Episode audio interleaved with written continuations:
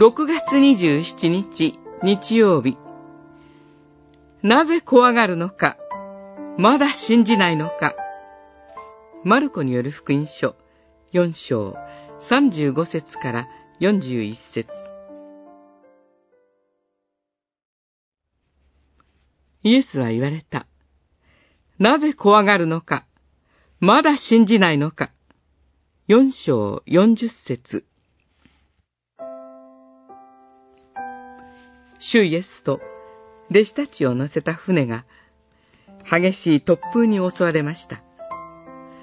風さえ吹かなければ弟子たちにとって向こう岸に渡るくらい何の心配も問題もなかったでしょう。しかし、人間の経験や知恵がいざという時に役に立たないことはよくあることです。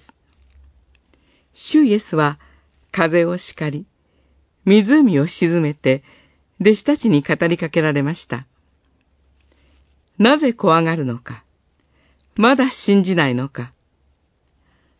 私たちは何を信じるのでしょうか？信仰を持っている自分を信じるのでしょうか？自分の確信を信じるのでしょうか？そうではありません。私たちと共におられて、風や湖を沈めてくださる主イエスを信じるのです。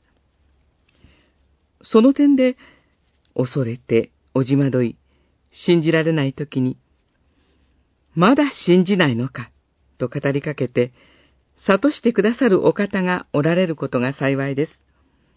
私たちは、この方を信じて歩みます。教会は船によく例えられてきました。この世のガリラヤ湖の船のように、どんな嵐の中でも望み、安らぐことができるのが教会です。私たちはいろいろな問題を抱えて生きています。しかし、主イエスが私たちと共にいて、今も語りかけてくださっています。なぜ怖がるのか。まだ信じないのか。